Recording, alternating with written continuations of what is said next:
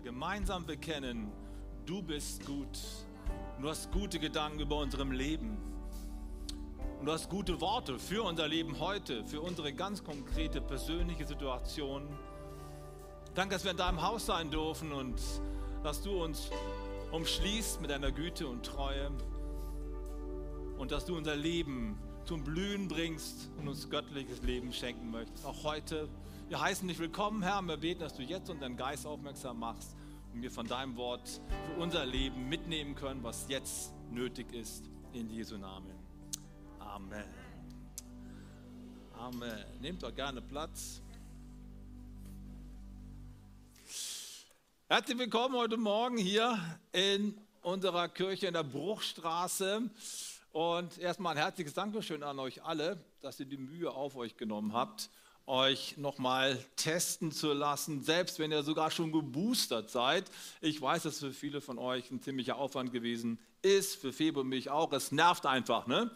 Es ist einfach nervig und ähm, deswegen sind sicherlich auch der, ist der eine oder andere auch zu Hause geblieben. Also herzlich willkommen auch am Livestream.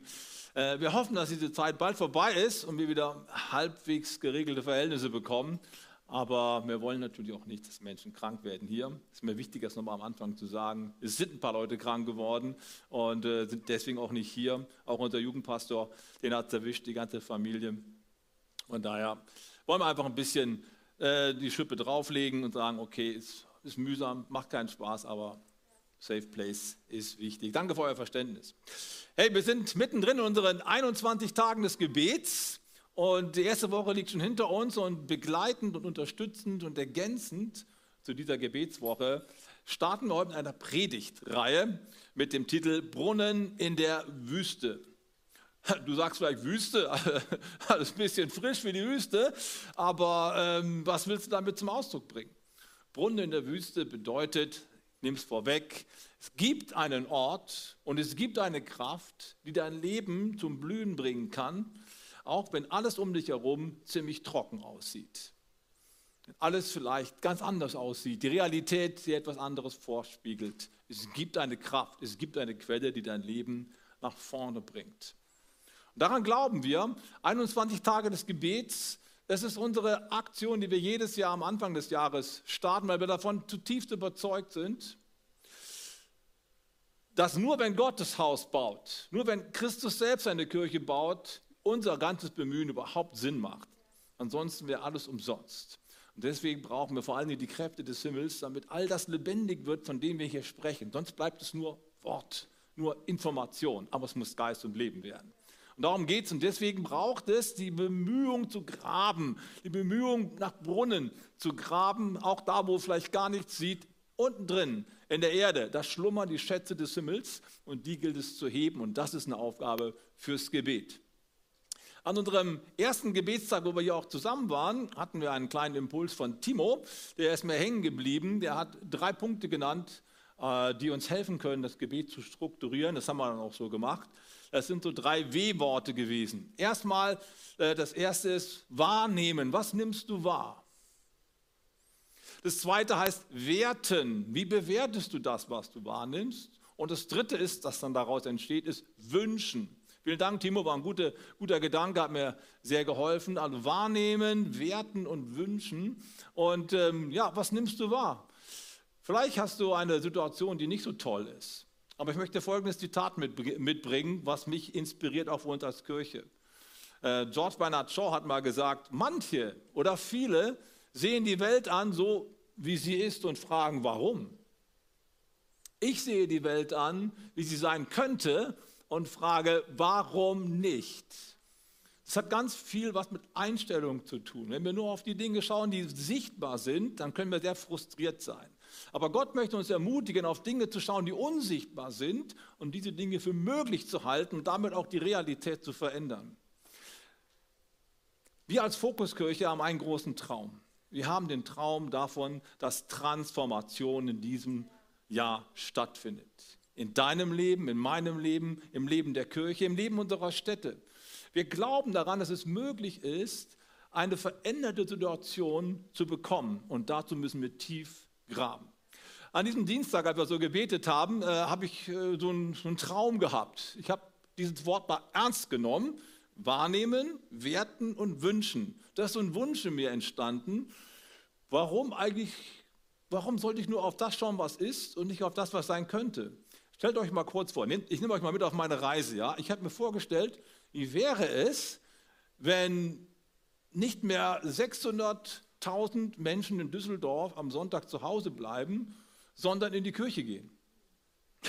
Es sind ja fast die meisten, die heute gar nicht da sind, logischerweise, die kommen nicht. Was wäre, wenn jeden Sonntag ähm, hier im Stadtfernsehen eine Predigt oder einen Gottesdienst übertragen würde? Wie wäre es, wenn die Rheinische Post am Montag die besten Auszüge aus den Predigten abdruckt? Wie wäre es, wenn in den Schulen am Freitagnachmittag, wenn alles vorbei ist mit der Woche, die Lehrer nochmal sagen, hey, wie wäre es, geht doch am besten mal in die und die Kirche, da gibt es einen großen Jugendgottesdienst, da treffen die sich wieder, geht doch mal dorthin. Warum ist das nicht möglich, dass in der Öffentlichkeit ein ganz anderes Bild entsteht und Menschen dazu eingeladen werden, ähm, das kennenzulernen, was Gott getan hat? Du sagst, unmöglich. Febo und ich haben ja viele Jahre in Nordbayern gewohnt, in Bayreuth. Und die nächste Stadt, eine Kleinstadt gewesen mit 13.500 Einwohnern, da wohnte eine unserer Freundinnen, eine katholische Ordensschwester, Schwester Theresa. Das Skateboard Gottes hat man sie früher genannt, weil sie in den Medien ziemlich bekannt gewesen ist in den 90er Jahren. Und äh, die hat Folgendes gemacht. Die hat ihre Stadt dort angetroffen. Pegnitz ist evangelisch eigentlich, nicht katholisch. Und sie hat sich gesagt, Warum sollten wir eigentlich nicht alle Menschen, die hier sind, erreichen mit dem Evangelium? Wir können doch was da machen. Dann hat sie Folgendes gemacht. Die hat alle Pfarrer der Stadt zusammengetrommelt, natürlich die katholischen Pfarrer. Die hat alle Rallye-Lehrer der Schule zusammengetrommelt, alle Kindergärtner und Kindergärtnerinnen und alle an einen runden Tisch. Und hat gesagt, wir alle sind hier katholische Kirche und wir wollen die Stadt erreichen. Ich träume davon, große Kindergottesdienste zu machen, weil ich ein Herz für Kinder habe. Und ihr müsst mir dabei helfen. Er hat diese Musicals geschrieben und äh, dann sich die Stadtteile gemietet. 400, 500 Leute kamen dorthin. Und am Ende hat sie dann gesagt, am Sonntag könnt ihr wieder kommen. Wir starten jetzt ein zehnwöchiges Programm, äh, das Abenteuerland. Da dürft ihr alle kommen. Und da waren 100, 150 Kinder gleich in der Kirche. Wie gut ist das denn? Rallye-Lehrer haben mitgeholfen, Kindergärtner haben mitgeholfen und alle möglichen anderen, weil sie zusammengehalten haben. Sie haben die Situation verändert. Und das ging über viele Jahre so einmal träumen, Transformation, was sein könnte.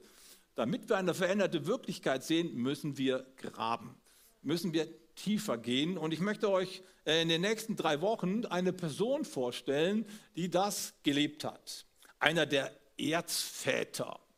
Also die drei Erzväter, Rallyeunterricht, Abraham, Isaak und Jakob. Und heute möchte ich mal über den Isaak sprechen und über seine äh, Bedeutung für uns. Und am Anfang möchte ich einen Text mit euch lesen, der deutlich macht, dieser Mann gibt nicht auf. Mein erster Gedanke für dich, gib nicht auf. Und wir lesen den Text aus dem 1. Mose Kapitel 26. Da heißt es, es kam aber eine Hungersnot ins Land nach der früheren, die zu Abrahams Zeiten war. Und Isaak zog zu Abimelech, dem König der Philister, nach Gera. Und Abimelech sprach zu ihm, zieh von uns weg, denn du bist uns zu mächtig geworden. Da zog Isaak von dannen und schlug seine Zelte auf im Grunde von Gera und wohnte da und ließ die Wasserbrunnen wieder aufgraben, die sie zur Zeit Abrahams, seines Vaters, gegraben hatten und die die Philister verstopft hatten, nach Abrahams Tod, und nannte sie mit denselben Namen, mit denen sein Vater sie genannt hatte. Bevor ich über den Isaak spreche, kurz ein bisschen Bibelkunde zur Auffrischung, ja? Wir sagen ja, wir glauben an den Gott Abrahams, Isaaks und Jakobs. Habt ihr jemals darüber nachgedacht, warum das so umständlich ist? Würde es nicht einfach reichen, wir glauben an den Gott Abrahams? Was sollen denn die anderen beiden da? Also ich meine, das sind doch bloß seine Kinder und seine Enkelkinder. Also reicht nicht der Stammvater? So ähnlich machen es ja die Moslems. Ne? Wir glauben an den Gott Ibrahims. Ibrahim ist der Abraham bei uns und die anderen beiden spielen da keine Rolle. Warum legt die Bibel so viel Wert darauf, dass es drei Stammväter sind? Hast du mal darüber nachgedacht? Nein, natürlich nicht. Ne? Logisch, habe ich auch erwartet. Lass uns mal kurz darüber nachdenken. Warum sind es drei, die hier genannt werden? Abraham, Isaac und Jakob. Ich habe folgende Erklärung. oder folgende Idee dazu.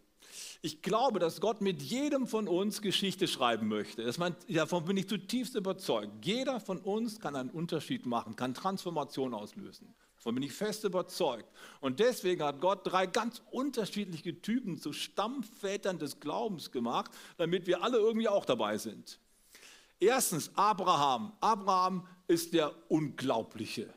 Ja, so habe ich ihn mal genannt. Der ist einfach unglaublich. Mit 75 Jahren verlässt er eine Hochkultur am Persischen Golf. Er hat ein schönes Haus gehabt, es gab Theater in der Stadt, es gab gutes Essen, er konnte zum Inder gehen, ne, wenn er Hunger hatte oder so. Es war alles da. Mit 75 hört er Gottes Stimme und Gott sagt, du zieh mal raus, irgendwo in ein Land, was ich dir noch zeigen werde und verlass alles. Das ist so unglaublich, oder? Also ich bin jetzt 58, wenn ich 75 bin, dann möchte ich gerne bei meinen Enkeln sein. Ich möchte äh, schön gemütlich zu Hause im Wohnzimmer sitzen und den Kamin anschüren. Da habe ich doch keinen Bock, irgendwo hinzugehen, wo ich noch nicht mal weiß, wohin die Reise geht. Er macht denn sowas?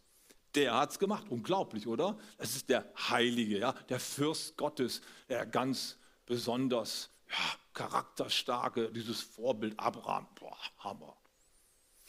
Und dann gibt es einen Enkelsohn, mit dem, ich überspringe mal kurz in die sagt, der Enkelsohn ist genau das krasse Gegenteil. Er ist der Unmögliche. Äh, der betrügt seinen Vater, der betrügt seinen Bruder, er schummelt sich irgendwie bei seinem, bei seinem Onkel durch und sein ganzes Leben ist eine einzige Trickserei. Irgendwie haut er ständig Leute übers Ohr. Es geht viele Jahre so und am Ende kommt er natürlich zur Quittung seines Lebens und er bricht total zusammen und in diesem Zusammenbruch erlebt er dann Gott und aus Jakob wird Israel. Das ist ein ganz schwieriger Typ. Gute, gute Hoffnung für dich, wenn du ein ganz schwieriger Typ bist. Gott kann auch mit ganz schwierigen Geschichten schreiben. Und dann gibt es noch den letzten, das ist der Isaak, der Unscheinbare. Das ist derjenige, der eigentlich überhaupt nicht auffällt. Kennt ihr auch so unscheinbare Leute, so, die ganz ruhig sind, die sind die Braven in der Klasse, die fallen nie auf, kriegen keinen Eintrag ins Klassenbuch und auch so sind über gern gesehene Mitarbeiter in der Firma, zeichnen sich nie besonders aus, aber sie sind stetig, sie sind treu, sie sind zuverlässig, aber eher so ganz ruhige, unscheinbare Leute. Davon gibt es eine ganze Menge. Und manche denken, naja, mit den Unscheinbaren kann Gott ja keine, keine Geschichte schreiben. Wir brauchen die kernigen Leute, die Beweger, die vorne stehen und Visionen verkündigen und Leute mitreißen und so. Ja, aber Isaak ist einer der drei Stammväter, er ist der Unscheinbare. Das ist so derjenige, der immer so passiv ist. Also man hat den Eindruck, an dem geschieht immer irgendwas. Er ist immer derjenige, der reagiert und niemals agiert. Mal so ein paar Beispiele. Äh, dass er der Sohn der Verheißung wird, nachdem Abraham schon fast 100 Jahre alt ist und seine Frau 90 Jahre, da geht ja eigentlich nichts mehr. Trotzdem wird er geboren. Er ist der Sohn der Verheißung, da kann er aber nichts dafür.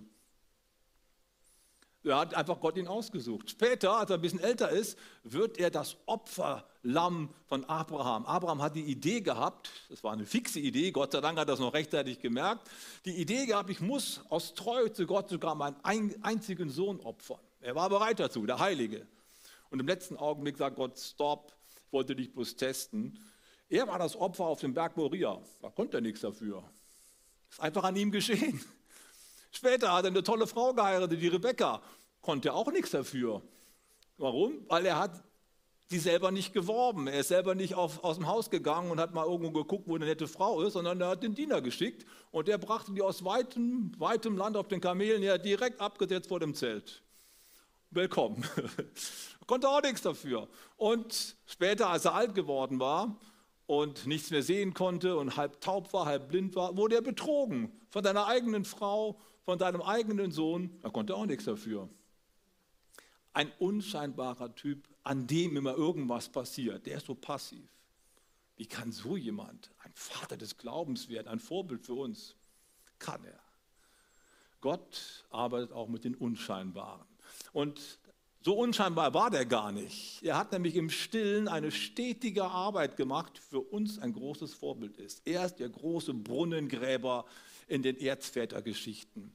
Er gräbt das auf, was verschüttet ist und holt wieder hervor, was verborgen ist. Und es ist eine stille Arbeit im Hintergrund, aber die zahlt sich aus und dadurch legt er die Grundlage für seine Nachkommenschaft, sodass sie ein gutes Leben haben. Und deswegen ist auch Isaak einer von denen, mit denen Gott Geschichte schreibt. Und das könntest du sein. Lass uns mal kurz gucken, was diesem Isaak passiert. Wir haben es eben gelesen, in einer Hungersnot muss er sich flüchten in eine Stadt der Philister. Gut, wer die Bibel kennt, der weiß, Philister sind nicht die großen Freunde von Israel gewesen, ne? sondern eher die großen Feinde. Er muss also quasi ins Lager der anderen gehen und äh, dort Unterschlupf finden.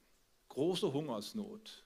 Jetzt ist er dort mit seiner Frau und vielleicht auch ein paar Leuten. Und wo ist der ganze Reichtum von Abraham?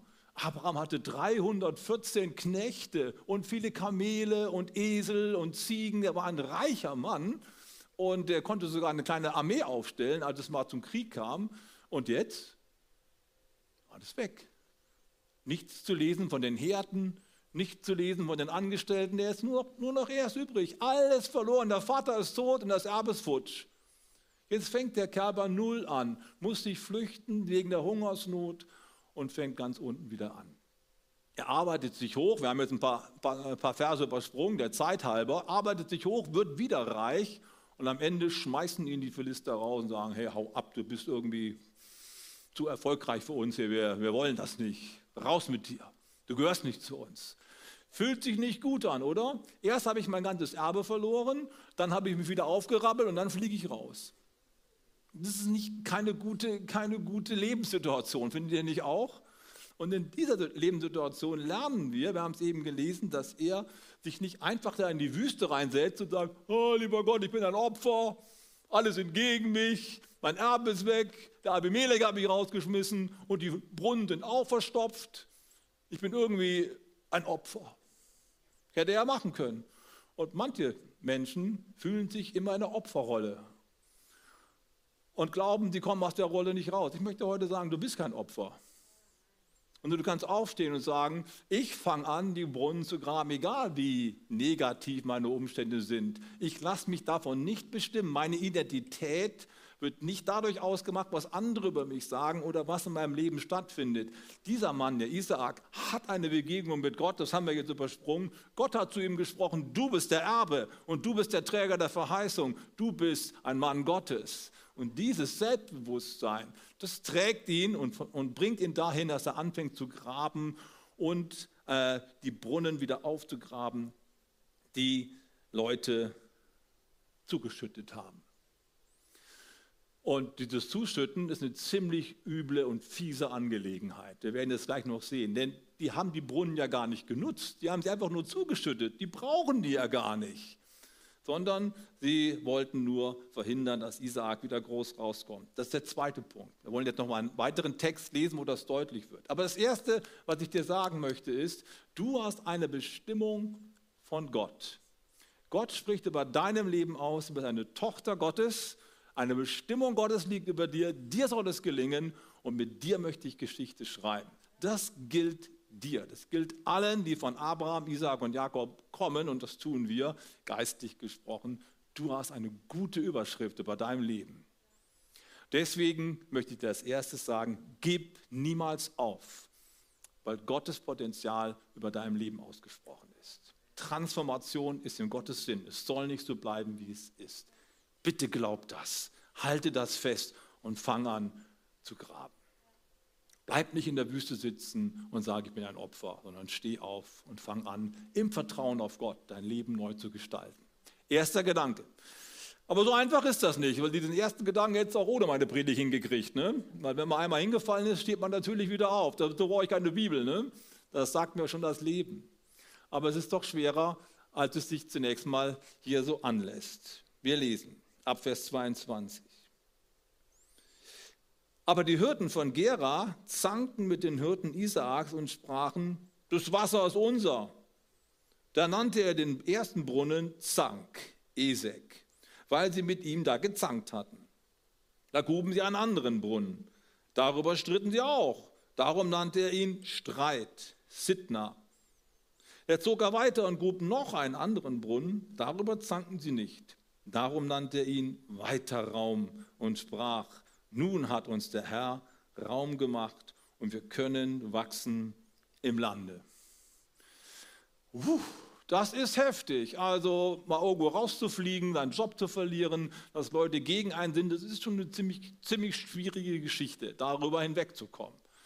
Und dann rappelst du dich wieder auf und versuchst irgendwie das Beste draus zu machen und schon wieder kommt Widerstand. Wieder kriegst du Knüppel zwischen die Beine geschmissen. Vielleicht ist jemand hier heute oder am Livestream, der denkt, das ist genau meine Situation. Irgendwie hat sich alles gegen mich verschworen. Kennst du solche Tage und du denkst, irgendwie ist alles vernagelt, ich komme hier überhaupt nicht durch. Er gräbt die Brunnen auf, die verstopft worden sind und merkt, die Philister, die die ganzen Brunnen bisher nie gebraucht haben, weil die haben sie ja verstopft. Jetzt auf einmal brauchen sie sie. Ne? Als ich sie wieder ausgebuddelt habe, jetzt wollen sie auf einmal auch, es ist Unterbrunnen. Das ist der pure Neid. Einfach, nicht weil sie es brauchen, sondern die gönnen es diesem Isaak einfach nicht. Und vielleicht ist es auch eine Situation, die du schon erlebt hast, wo du einfach das, den Eindruck hast, das ist so, so, so blöd, offensichtlich gönnen mir andere mein Glück nicht und reden schlecht über mich und mobben mich oder was auch immer, das passiert doch mehr, als wir denken. Und viele Menschen schlagen sich ganz schön durch, weil es ständig diese Knüppel gibt. Aber ich möchte mit euch ein bisschen tiefer reingehen in den Text und hier eine Dimension herausgraben, die von besonderer Bedeutung ist. Der erste Brunnen heißt Zank. Das ist noch so die menschliche Ebene, die streiten miteinander. Neid, Eifersucht, Missgunst. Aber der zweite Brunnen, der führt uns zu einer Dimension, die sehr wichtig ist für uns. Der zweite Brunnen heißt Sitna, Anfeindung eigentlich übersetzt. Sitna ist ein Wort, in dem die Wurzel von Satan drin steckt. Die Wort, Wort, Wortwurzel von Satan. Und das führt uns zu dem Gedanken, den uns das Neue Testament noch breiter entfaltet. Weißt du, wenn es dir schlecht geht, wenn du Schwierigkeiten hast in deinem Leben, wenn Widerstände kommen, dann kann das durch Menschen ausgelöst sein, dann kann das durch blöde Umstände ausgelöst sein, Pech, durch alles Mögliche. Aber bitte vergiss eins nicht, hinter all den negativen Dingen, die auf dein Leben einwirken, gibt es eine Macht, die gegen dich ist. Sitna, Anfeindung. Jesus nennt diese Macht den Menschenmörder von Anfang an. Im Johannes Kapitel 10 kann man das nachlesen, Johannes Kapitel 8 auch. Da spricht Jesus sehr offen darüber, dass jeder von uns einen mächtigen Feind hat, der uns verderben möchte. Die Bibel nennt ihn den Teufel, den Satan, den Zerstörer, den Diabolos, der alles durcheinander wirbelt. Und diese Macht des Bösen ist immer mit dabei, wenn Menschen gegen uns sind, wenn Widerstände auftauchen. Es ist nicht diese menschliche Ebene, die wirklich unser Problem ist, sondern Paulus macht es uns klar, im Epheserbrief Kapitel 6, wir kämpfen nicht gegen Fleisch und Blut, wir kämpfen nicht gegen die Umstände, sondern gegen die Gewaltigen und Mächtigen in der Himmelswelt, die Gewaltigen und Mächtigen der Bosheit. Deswegen zieht an die Waffenrüstung Gottes, den Helm des Heils, den Brustpanzer der Gerechtigkeit, Gürtel der Wahrheit, Schuh der Bereitschaft, Schild des Glaubens, Schwert des Geistes und alle Zeit im Gebet. Das bedeutet, wenn wir den Segen Gottes für unser Leben in Empfang nehmen wollen, an uns ziehen wollen, dann bedeutet es, wir brauchen die Bereitschaft zu einer spirituellen Auseinandersetzung. Und da sind wir wieder beim Gebet. Gebet ist die Waffe, die Gott uns gegeben hat, um die Brunnen zu behalten, die der Teufel uns gerne rauben möchte. Und das ist eine sehr, sehr wichtige Lektion. Wir kämpfen nicht gegen Menschen, auch wenn Menschen manchmal sehr, sehr gemein zu uns sein können. Wir kämpfen gegen eine andere Macht, die dahinter steckt. Darauf kommt es an.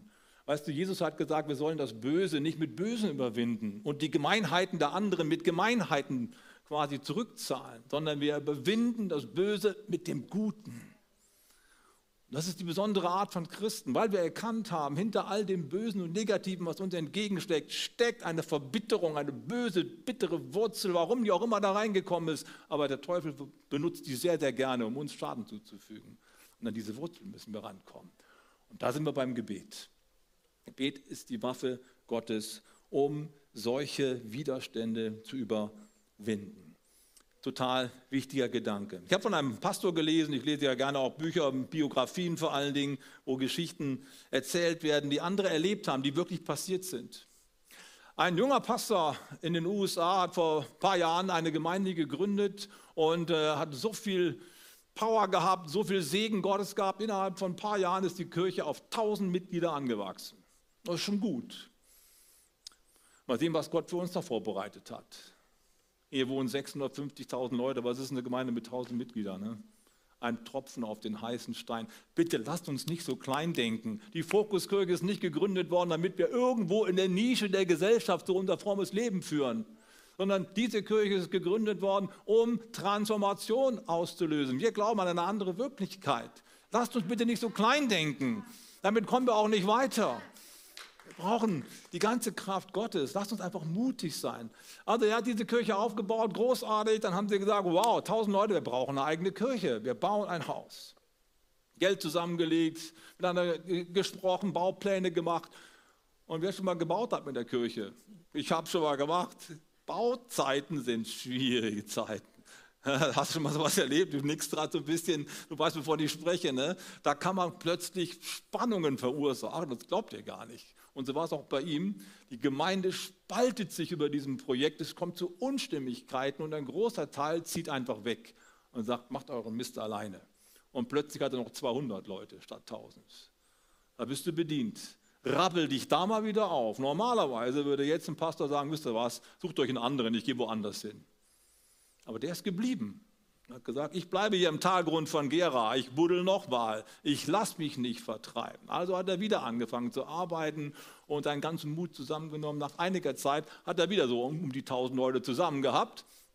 Und ähm, dann haben sie das Projekt wieder angefangen und die Kirche wurde gebaut, Preis zum Herrn ist fertig geworden. Und was passierte dann? Ein Hurrikan kam über das Land und die Kirche wurde ratzeputze klar, also platt gemacht. Da stehst du vor den Trümmern und denkst dir, ich bespare das Wort jetzt, aber da bist du echt am Ende, oder?